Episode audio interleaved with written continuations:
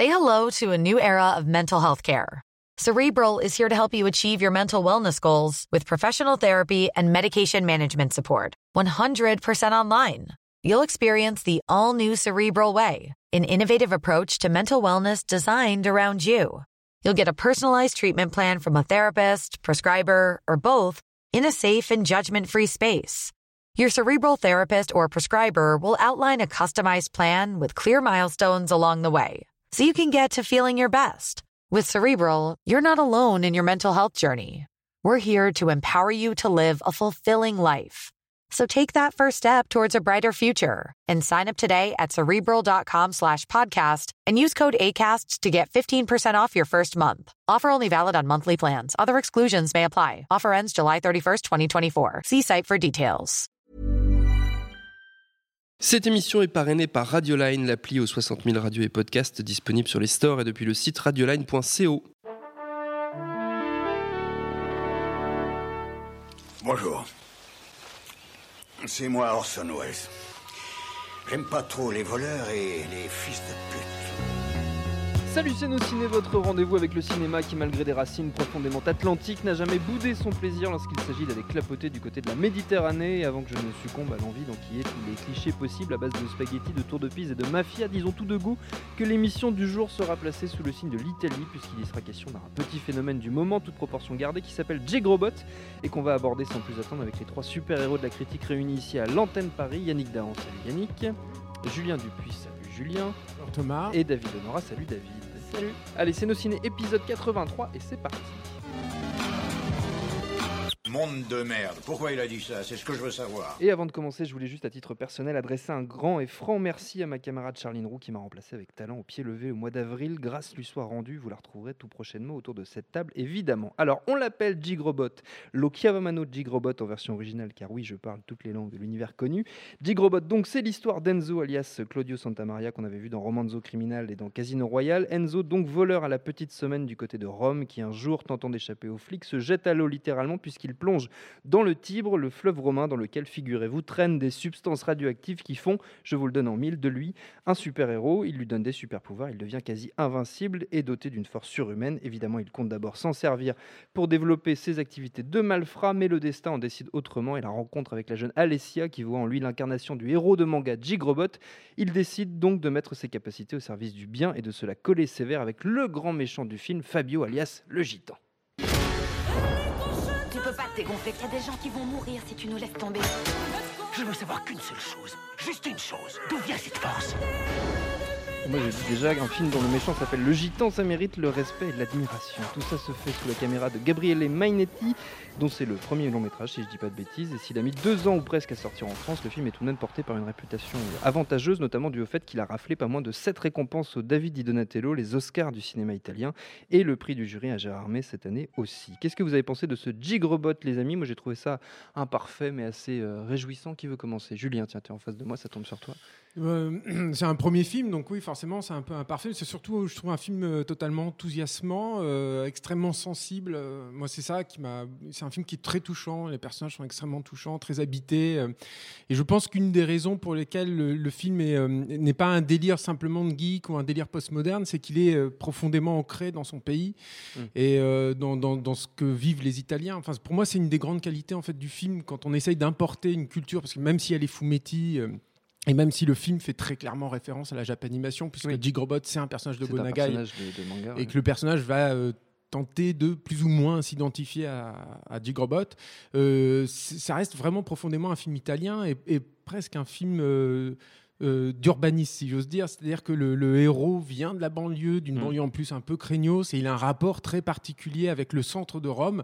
Et euh, bon, sans, sans trop en dévoiler, vous verrez qu'il y, a y une construction un peu miroir dans le film entre ce qui se passe dans l'ouverture du film et ce qui se passe dans la conclusion du film, et sur la façon dont le personnage se sent euh, euh, inclus et impliqué dans bah, la vie romaine, basiquement, et du centre de Rome.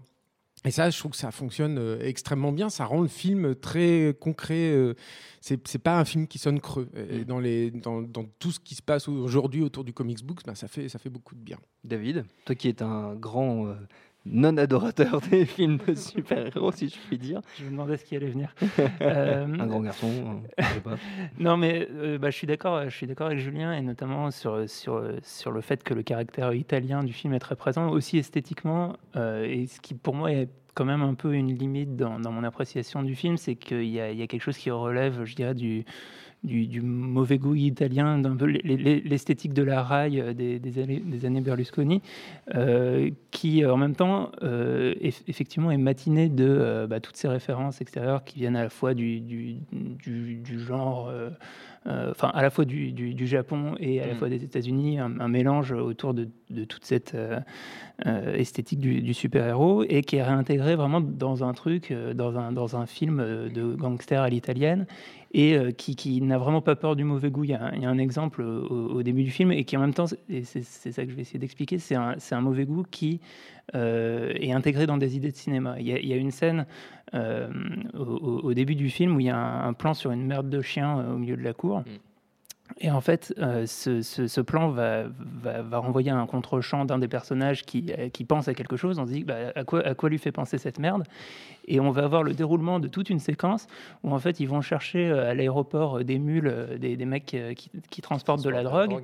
Et, préalablement à cette séquence, il a dû récupérer tout un tas d'ingrédients et, progressivement on se demande mais qu'est-ce qu'ils sont en train de qu'est-ce qu'ils sont en train de faire? En fait, pourquoi la, merde a enclenché cette séquence? C'est parce qu'il s'est dit ah oui il faut que j'aille chercher les mecs à l'aéroport, il faut que j'aille les faire chier dans un dans un immeuble en construction. Et en plus on va devoir nettoyer la mer et, etc. Et donc il y a toute une séquence qui, se construit petit à petit et qu'on comprend euh, par la narration, qui, euh, micro spoiler, n'a pas lieu parce que derrière il y a un rebondissement et on, part dans la suite du film, mais qui est dans ce côté un peu, euh, un peu glauque. Alors je, rejoins complètement Julien sur l'histoire sur, sur des sentiments et, on est d'autant plus étonné par le fait que ces sentiments se développent dans ce film parce qu'on ne part pas sur des bases hyper ni romantiques ni ni vraiment sentimentale. Et, euh, et, effectivement, c'est une réussite en fait de, de, de, l'import euh, de, codes du genre euh, à une culture. Et, moi, je, le, je, fais le parallèle à un, autre projet, pour le coup français, similaire. qui est un film qui, qui devait avoir 2-3 ans, qui s'appelle Vincent n'a pas d'écaille, qui, qui, avait le... non mais il faut, faut, vraiment voir les deux films pour comparer, qui avaient le même budget. Euh, à, peu près un million et demi d'euros. Et c'est hallucinant. Julien a vu donc. Non, mais non, j'ai vu des images simplement, mais c'est d'une pauvreté absolue en termes justement d'effets spéciaux, d'idées. En fait, c'est aussi un, et ça a été en plus marketé et vendu comme le, film de super-héros français, donc ah un, film de sans effets spéciaux. Ah oui. Voilà, un peu low cost avec en fait un mec qui, tire son pouvoir de l'eau et en fait dès qu'il est mouillé, il est, il est hyper fort. Ce qui est une, idée de base, un prémisse. Pas plus hyper, pas, bah. du tout plus con qu'une autre, et hyper marrant et avec plein de potentiel. Sauf que euh, là où J-Robot s'en sort beaucoup mieux, euh, c'est euh, deux choses. C'est d'une part, à partir d'une idée à la con, essayer de, la, tirer dans tous les sens pour, pour créer, pour, pour, pour avoir un, maximum de situations intéressantes d'un point de vue cinématographique. Et dans un deuxième temps, tirer au maximum parti d'un budget qui est, qui est, réduit pour que ça ait de la gueule et qu'on soit pris pendant toute la durée du film. Donc, enfin, vraiment, c'est hallucinant de comparer les deux films en sachant qu'ils ont le même budget. Euh, et, là, au-delà de toutes les histoires de mauvais goût que je, que je décriais avant, on, voit qu'il y, a quand même quelque chose d'intéressant avec, avec Yannick euh, bah moi, je suis un petit peu d'accord avec, euh, avec tout le monde, mais je vais peut-être plus passer. Emmanuel Macron non, mais je vais, plus, je vais plus pas. C'est exactement ça. Euh, non, je suis d'accord sur ce qu'a dit Julien par rapport à, au côté très italien du film, ce qui, ce qui pour le coup me permet de relativiser un petit peu ce, que ce que David n'a pas aimé dedans j'ai pas trouvé ça moche. J'avais l'impression justement de rentrer dans une, dans une autre culture, quelque chose que j'ai mm. déjà vu dans une, un autre type de cinéma, qui m'a pas choqué. Ce qui m'a choqué au début, et il y a effectivement deux choses moi qui m'ont très inquiété, et je trouve que à mesure que le film avance, c'est presque un exploit, une prouesse de te retourner le cerveau à ce point-là.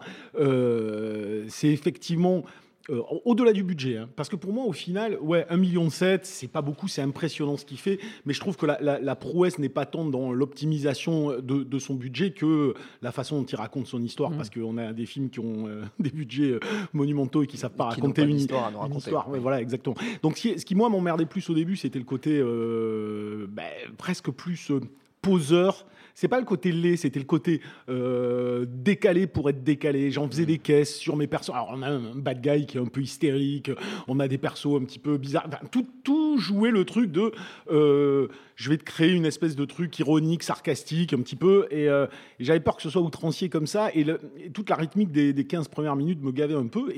Plus le film avance, et alors je, crois que le film est une énorme réussite pour deux raisons, euh, au-delà de, son utilisation des codes du film du super-héros, euh, ce qui était la deuxième chose qui m'emmerdait au départ, parce que moi j'en ai ras le bol des films de super-héros. Je, je vais être comme David. Que- partagé, non, mais c'est hein, pas autour simplement les films de super-héros, Oui. c'est-à-dire qu'aujourd'hui, se distinguer doit, doit, doit être se distinguer à travers euh, la résonance aux films de super-héros, c'est-à-dire que c'est en train de, de phagocyter tout. C'est-à-dire, on, y a pas, on a l'impression qu'on n'a plus d'autres mythologies que des connards en collant. Bon, donc ça, c'était les choses qui me cassaient les couilles un petit peu au début, mais euh, le film avance et réussit pour deux choses, je trouve, mortelles. D'abord, c'est effectivement plus une histoire d'amour qu'un film de super-héros, et je trouve que cette histoire d'amour, moi, je la trouve personnellement assez incroyable. C'est-à-dire qu'il n'y avait pas plus casse-gueule qu'imaginer euh, un personnage féminin euh, fou, on peut dire, ou à moitié taré, qui a des gros problèmes psychologiques. On peut tomber dans la gaudriole, on peut tomber dans l'excès, dans le pathos, dans mille trucs.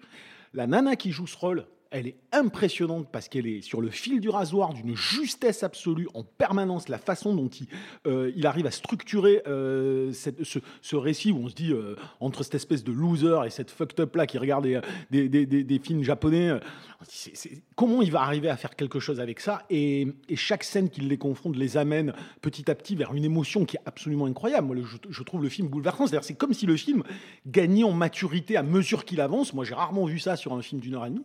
Et, euh, et, et la deuxième raison, elle est euh, bien évidemment liée à la façon dont il, dont il gère les codes. C'est, euh, c'est, c'est- c'est- on, on le voit pas venir. C'est-à-dire, on se dit au départ, bon, ok, il va nous faire le, le, le- le classique. Là où c'est très fort, c'est que bon, bah, euh, le type, il lui arrive quelque chose, il se rend compte qu'il a un super pouvoir. On est dans, on est dans les petites blagues par rapport au super pouvoir. On peut s'y attendre encore à ce, à, à- à ce moment-là du récit. Et puis tout d'un coup, cette histoire d'amour qui prend le pas, qui parasite la dimension euh, mythologique du récit, à tel point qu'on en oublie euh, qu'on cause de super-héros pour s'intéresser vraiment à ce personnage et la façon dont à la fin il raccorde cette, euh, cette histoire d'amour hyper émotionnelle, avec cette fois-là aucune lourdeur, mais juste trois, quatre plans ultra codés, ultra iconiques du cinéma de super-héros, mais qui tombent magnifiquement. C'est-à-dire que moi, ce qui m'a, ce qui m'a tué, c'est quand même au final, en utilisant des plans qu'on a vus dans tous les Batman, tous les Spider-Man, tout, le- tout ce que tu veux, on a l'impression que là, tout d'un coup, le mec, il a réussi à dire ce, que dit, ce qui devrait être dit Hmm. ou fait, ou fait ressentir dans, dans un film de, de super-héros en termes de pure thématique. On a pléthore de Marvel qui, qui, qui sortent où on nous dit c'est des codes, c'est des genres, et j'ai l'impression que c'est que des mecs qui ne les comprennent pas, qui font des films qui ne produisent aucune émotion, qui n'ont plus compris à force de rationaliser ce qui était une figure mythologique. Et là, tout d'un coup, ce mec, avec trois fois rien, il te reprend les mêmes images, les mêmes codes, sauf qu'il construit un récit mortel, émotionnel, profondément humain, avec une vraie thématique qui raccorde à la thématique des super-héros et au sens profond qui signifie. Rien que pour ça, et malgré tous les petits défauts qu'il peut avoir de premier Oui, film, on est d'accord, je trouve que c'est quand même euh, super étonnant et super agréable. Ouais, je, pense que tout, tout ce que vous avez ressenti comme des obstacles, moi je les ai plutôt pris comme des prises de risque et je pense que le Mm. film me donne raison. C'est-à-dire que, euh, par exemple, pour revenir sur cette idée du mauvais goût, ce qui, Mm. est, ce qui est formidable, c'est que oui, on peut se dire au début qu'il y a du mauvais goût, notamment sur le, vrai tout ce que trimballe quelque la, chose qui est la constitutif du cinéma italien, enfin, dans Oui, une oui. certaine partie du cinéma Mais, italien. mais c'est surtout pour moi, il y a une, une espèce de candeur en fait. Euh, et alors, moi, j'adore ça. Moi, quand un film euh, se traîne dans le dans, dans la boue, dans la crotte, tout ça, et qu'il arrive tout à coup à te faire rejaillir une- une- un sentiment assez pur en fait, Mm. d'une d'une candeur folle. euh, Moi, ça me, ça, me, ça me fauche en fait. Ça- J'adore ça. Et c'est pareil dans le côté euh, grandiloquent, par exemple, du méchant là qui a fait un peu tiquer Yannick au début. C'est génial de la façon dont il arrive à, à rendre, à justifier en fait cette prise de risque là. C'est-à-dire que avec ce personnage-là du gitan, il y a, il y a tout un, un- un- un sous-texte très intéressant, je trouve, qui, qui finalement n'est pas tant abordé que ça dans les films de super-héros, et pourtant Dieu sait qu'il y en a un paquet, qui est le, rapport aux autres euh, à travers les, réseaux sociaux surtout. Il y a, les réseaux sociaux sont omniprésents dans le film, et c'est super intéressant, je trouve, ce qu'il fait là-dessus, et la, façon dont il rebondit euh, sur ça, et, sur le, la façon dont, son, par exemple, son super-héros va être récupéré par le, public, va être transformé par une icône avant que lui-même croit euh, en en son statut et en son étoffe de héros. Euh, et, et- et sur la façon dont le méchant va se constituer euh, vis-à-vis des réseaux sociaux et vis-à-vis de sa re- recherche maladive de reconnaissance par le, par le, par le grand public. Et- Je trouve ça ouais. extrêmement euh, habile, extrêmement touchant et extrêmement payant. Et je suis, Yannick. je suis d'accord avec ce que dit. Mais le, le- le- Julien. Oui, pardon. J'étais sur la suite. Vous de vous Euh, non, non, j'étais, j'étais sur la suite. C'était plus par rapport. Au... Moi, moi, c'est pas une question du tout de mauvais goût. Moi, ce qui m'a fait tiquer, au contraire de toi, c'est que justement, je la, je sentais pas du tout. euh, et pour, je vais rebondir par rapport au personnage qu'il évoque. euh, je la ressentais pas du tout cette candeur. Moi, j'étais vraiment au contraire sur une mise à distance au début. C'est-à-dire que oui. c'était même pas le mauvais goût, la lumière. Moi, je... Pas au début, hein, il y a une vraie mise à distance au début. On est d'accord. Ah, d'accord, de- C'est juste qu'il te revient encore. Oui, oui, oui, c'est ça. Je vais Mais- pas trop dire, mais on va dire pour ceux qui l'ont vu ou qui le verront plus tard, par exemple la scène de la, la fête foraine, Mhm. c'est une scène euh, très cheesy en fait, comme enfin voilà, hein, très très très candide. Et, euh, et- et tout, moi, elle m'a emporté totalement quoi. Ça d'accord. Moi, moi, quand je disais, euh, bon, c'était plus. J'avais, j'avais peur de la caricature dans l'iconoclasme. Voilà, si tu veux. C'est-à-dire que j'avais le sentiment que ça allait être iconoclaste pour iconoclaste et que ça allait me lourder vite. Et par rapport au personnage du bad guy qui dit, ce qui est, ce qui est très fort, et c'est moi là où j'ai commencé vraiment à basculer. C'est le Joker. Hein, c'était voilà, c'était sur Oui, ce personnage de, de, de bad guy où on le voit hystérique, tout ce qu'on veut, et puis petit à petit, bam, au détour d'un dialogue, au détour de du- de- d'une discussion avec quelqu'un, il va sortir un élément de son passif, un élément de son contexte, des choses qu'on fait plus aujourd'hui. C'est-à-dire, Ils sont incarnés. voilà, ils sont incarnés, ces c'est-à-dire construire une histoire et une histoire tout d'un coup, on sent qu'elle est juste par rapport à cet univers-là, et on se dit ah ben finalement c'est plus intéressant que ça n'a l'air. Et c'est comme ça qu'elle se fait progressivement la bascule. Elle est plutôt bien faite. Oui, et puis, alors, en David plus, il y a, il y a- enfin, là où je rejoins ce que disait Yannick, c'est que effectivement, euh, là, là, c'est, on, on est dans, dans un film de super-héros et, un- et une origin story, en fait. Et il y a un truc que je trouve a, a beaucoup oublié Marvel ces dernières années, c'est que raconter une origin story, c'est, pas simplement euh, raconter euh, formellement euh, comment euh, il est tombé dans, dans, des, des- dans des bacs d'acide ou je sais pas quoi qui lui ont donné le pouvoir, ce qui en soi n'a aucun intérêt mais savoir quelle trajectoire va faire passer euh, le, le- le personnage de son état initial à un, un personnage de super vilain ou un personnage de super héros. Et c'est toute cette trajectoire que raconte le film. C'est-à-dire qu'ils sont, ils, ils partent pas euh, de, de- de l'arrivée. Et Et c'est cette, vraiment cette construction qui est importante. Et Et- définir et pour- un ouais. héros, ce qu'est un héros, Oui, quoi, ne font plus quoi. Ouais, mais alors, définir un héros, c'est exactement ça. Sauf qu'il y a en plus un élément qui est. ben, on s'en rappelle tous. Moi, ça m'a vraiment fait penser à District 9. Pas du tout, euh, évidemment, en univers, en mise en scène ou tout ce que tu veux. Mais cette, façon de partir d'un mec qui est quand même un, connard absolu pour tout d'un coup te retourner le, cerveau et en faire un, véritable héros, il réussit le même postulat sur la base, cette fois, d'un personnage apathique, euh, amorphe, qui a l'air d'être con comme ses pieds et qui euh, progressivement prend conscience de grandes responsabilités, bien évidemment. Mais il y a peut-être un, un truc, pour dire si on a encore le temps, c'est qu'il y a un truc qui est d'ailleurs très intéressant et je trouve qu'il ne trompe pas, c'est que le, le réalisateur Gabriel Mainetti, il, il compte pas faire Dick Robot 2. Oui. Euh, lui, pour lui, ce, ce film, il se suffit à lui-même en fait. en Il- un il- seul. il- il- il a pas abordé son film en se disant putain, je vais me créer une franchise comme ça, je pourrais faire un ou deux projets un peu risqués, puis je vais, m'ass- je vais asseoir ma carrière avec ça et j'y reviendrai régulièrement. Il exclut pas d'en faire des suites, hein, mais pour l'instant, il y réfléchit pas du tout et en tout cas, il a pas du tout envie de, de- de- de- de le faire. Et ça, ça fait du bien quoi. Allez, on est totalement à l'inverse de, de ce qui se passe chez Marvel. Ça, et pour le coup, c'est vraiment Ouais. iconoclaste. Euh, avant de se quitter, messieurs, on va prendre une poignée de minutes quand même pour les recommandations d'usage. Oui, Yannick, il y, a, il y a des recommandations dans cette émission. Je vois, je vois dans ton regard la terreur. Euh, ça peut être du cinéma italien, mais c'est pas, c'est pas obligé. David, est-ce que tu veux commencer? Tiens. Euh, bah, j'ai une idée de recommandation un peu bizarre. J'ai allumé un film français tout à l'heure. Euh, Tu vas défendre un film français Je vais défendre un autre, un autre film français qui, euh, qui à mon sens, récemment s'est approprié une partie des codes du, du, du cinéma de super-héros, mais pour raconter une, une histoire qui, a priori, n'a rien à voir. Et en fait, j'invite à, à découvrir le film euh, en pensant à ce filtre-là et à essayer de le voir comme un, comme un film de super-héros. C'est Bande de filles de Céline Sciamma. Euh, Alors là, je voyais pas du tout. que- je pensais pas du tout qu'on allait arriver là. Et- cette émission, je sors du plateau. Et je, et je, et je- je vous invite vraiment. Tu, euh, tu es un garçon plein de surprises. Notamment dans la, dans la manière dont sont construits euh, les personnages. Il y a énormément de tropes euh, du, du cinéma de super-héros, la manière dont, dont aussi certains, certains plans iconiques sont réutilisés. Et, euh, et c'est un- Enfin, on, on peut, on peut dire plein de choses sur son, sur son cinéma, mais je, je pense que c'est complètement faux de l'aborder comme du cinéma naturaliste français et, et que c'est un cinéma très stylisé. Et, euh, et donc, euh, et donc voilà, je vous invite à regarder Bande de filles de Céline Sciamma en pensant que ça pourrait être un film de super-héros. D'accord. Super-héroïne. en Super-héroïne, en, en l'occurrence, c'est une- un point de vue, euh, on va dire, unique en son genre. Julien. C'est beaucoup plus basique. J'ai- J'en ai, peut-être deux. J'aurais pu. Ah, tu donne- me- Donne-moi-en une. là, J'ai Non, non. aucune idée. Alors attends, va- va- Partage pas avec Yannick, il se démerde. La recommandation vient de Non mais j'aurais la pu table. juste pour le film italien et film aussi sur une ville parce que je trouve ça super Ouais. intéressant comme le, le cinéma c'est l'art de l'espace aussi je trouve ça super intéressant moi quand le, les- le, le cinéma parle d'une ville j'aurais pu me contenter de parler de Subura euh, de, de, de Solima qui est un film euh, italien Qu'on avait défendu voilà qu'on avait défendu aussi qui je trouve un film euh, fabuleux et qui, qui montre une nouvelle avec ce film là une nouvelle vigueur je trouve en Ouais, Italie mais je vais plutôt vous conseiller d'aller voir sur le Vimeo de la société de production du réalisateur Gabriel Mainetti, parce que pour moi, c'est un mec sur qui il va faire compter. C'est intéressant de le creuser un peu. Il a une société de production qui s'appelle Goon, G2ON. euh, et euh, sur son Vimeo, il y a tous ses courts-métrages, et notamment Tiger Boys, qui a une espèce de galop d'essai pour, euh, pour Dig Robot. Qui avait été primé aussi. Voilà, euh, je nominé, crois, je crois, aux, nominé juste, ouais, aux- peut-être, ouais. aux Oscars. Et euh, c'est super intéressant, c'est l'histoire d'un- petit gamin euh, obsédé, omnubilé par, euh, la- par un catcheur. Donc c'est un homme de goût. Euh, voilà, c'est c'est gratoche, c'est sur Vimeo et je vous le conseille chaudement.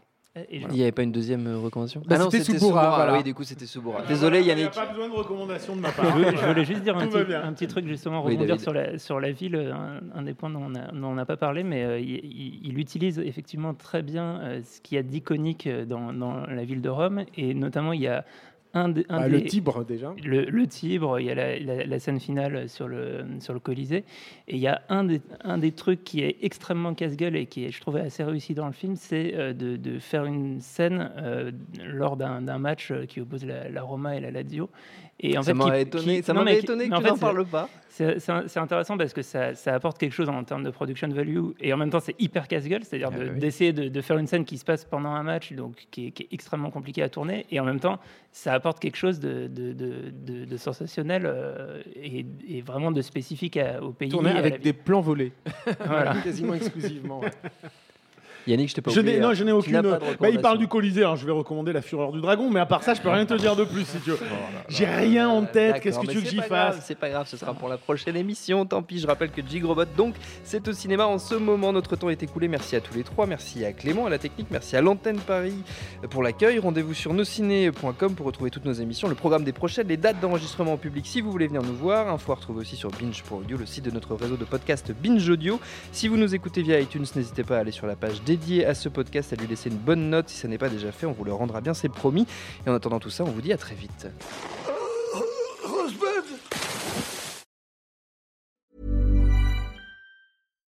Botox Cosmetic, out botulinum toxin A, FDA approved for over 20 years. So, talk to your specialist to see if Botox Cosmetic is right for you. For full prescribing information, including boxed warning, visit BotoxCosmetic.com or call 877-351-0300. Remember to ask for Botox Cosmetic by name. To see for yourself and learn more, visit BotoxCosmetic.com. That's BotoxCosmetic.com.